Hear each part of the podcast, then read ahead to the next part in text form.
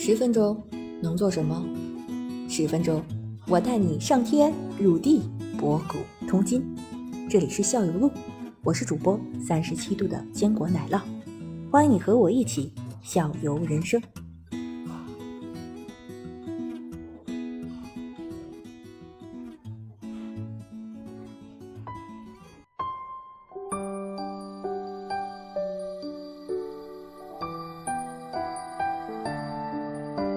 游览完圆圆阁，我们就能到珍宝馆和钟表馆的售票处了。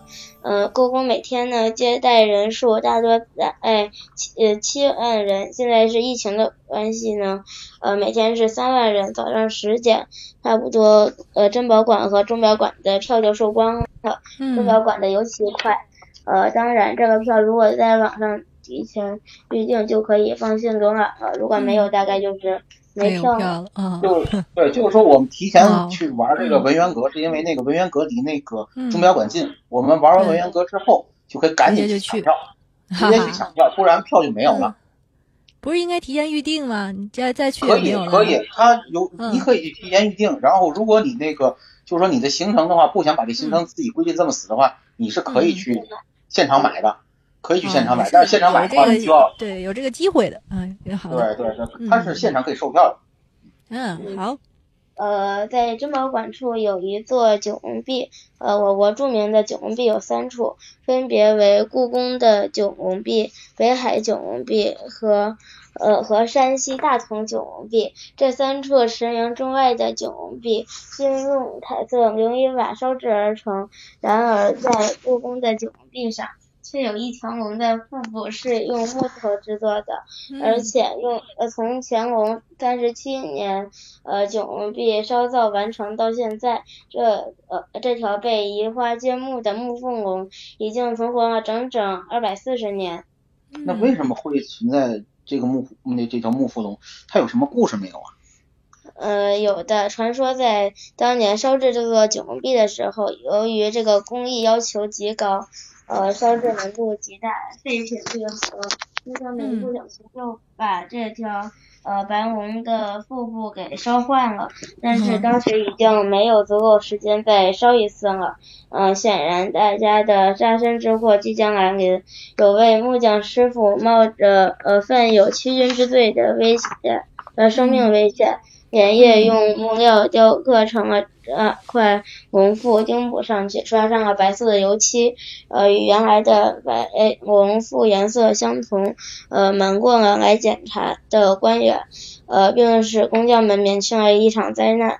呃，年深日久，呃，龙腹上的白漆剥落，露出了本来的面目。如果大家细心的话，可以去看一下。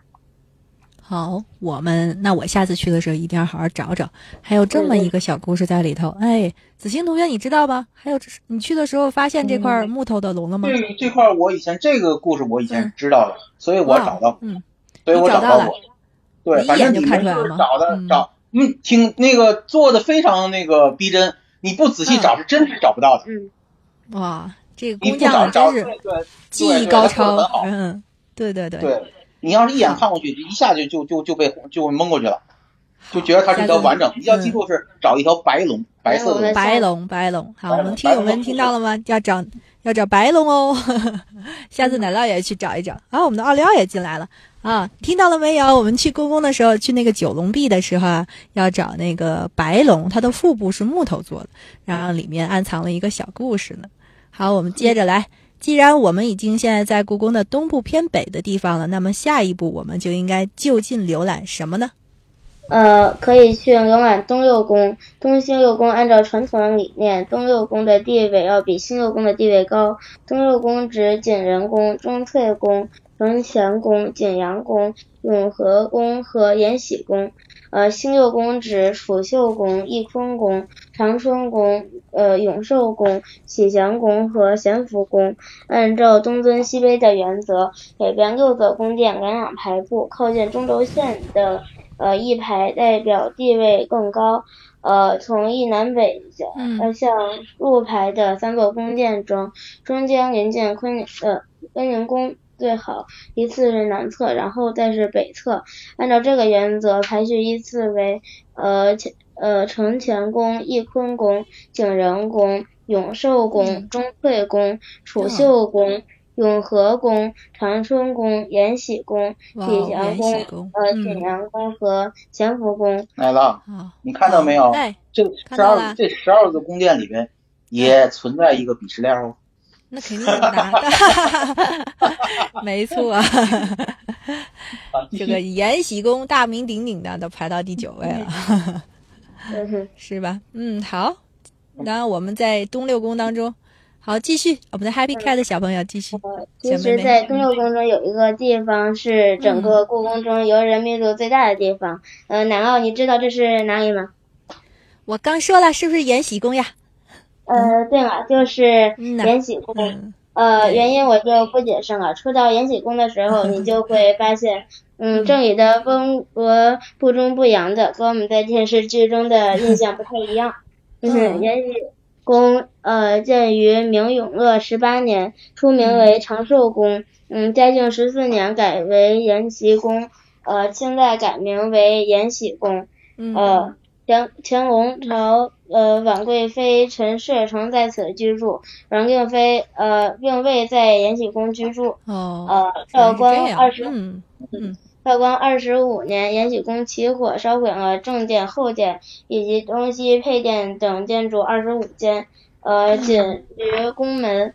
呃，同治十一年，彭建议复建，但未能实现。在呃宣统元年，端呃端康太妃主持在延禧宫原址新修呃新修修建一。一座三层西洋式建筑水殿，因为当时对这座西洋宫殿的设想是水殿的呃墙壁隔着两层玻璃，玻璃夹层里住着养鱼，但是水殿还没有修建好，清王朝就覆灭了，所以呃就流向了这座皇宫中的西洋暗尾楼，俗称水晶宫。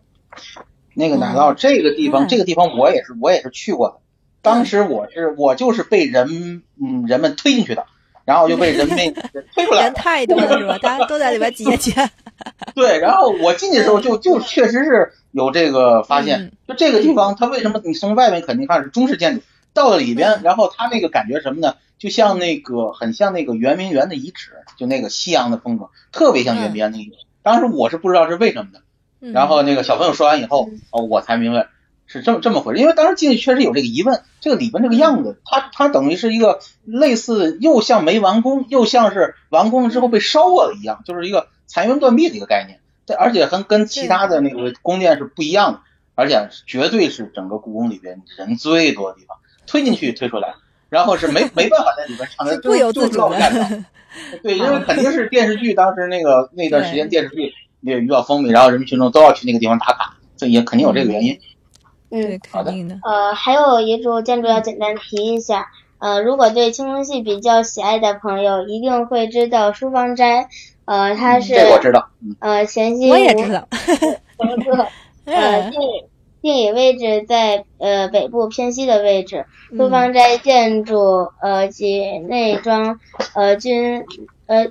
装修均完好，为故宫博物院贵宾接待处。由于国家领导以及外国首脑呃呃呃参观故宫时休息用，呃，所以游人不得进非开放区。哦，这不等于我们现在是进不去了？哎呀，对，他，基本上就是因为我是二十年前去过一次故宫，但是那次是工作关系，工作关系我去过。它的那个西北的那个方向，我我是进去了，那边主要是工作区，是工作人员。我曾经他那边那边的区域的话，它不是大宫殿，是一个小的跟小四合院一样的一个概念。然后里边呢，我看到很多工作人员，包括那个整个一个他那工作台上全是那种瓦瓦片，因为他们是个修复那个瓷器的一个一个，对吧？对对对，修修复修复车间。对，对，所以我见过那个地方，就是它，它整个包括西六宫的话，现在开放的也不多，就是说整个那个故宫的西部、西北那个方向上，基本上不不怎么对游人开放，主要是在东半东半侧，东半侧开放的比较多。呃，这是以前以前我是西边我是去过的，后来您去过没有？后来就是也是近这几年去的是吧？后来去过一次，可能我记得还去过一次，但是你像我那会儿这次去的比较什么的话，我是小时候去过，然后那个大学那个那个应该是属于工作工作之前，然后那是实习的关系去过一次，后来可能又去过一次，里外里可能就三次吧。跟您差不多，我还比您少一次。对我，我听完这个 Happy Cat 小朋友介绍之后，我也要再去一次。对，再去逛，因为好多地方都不知道。对，对对对。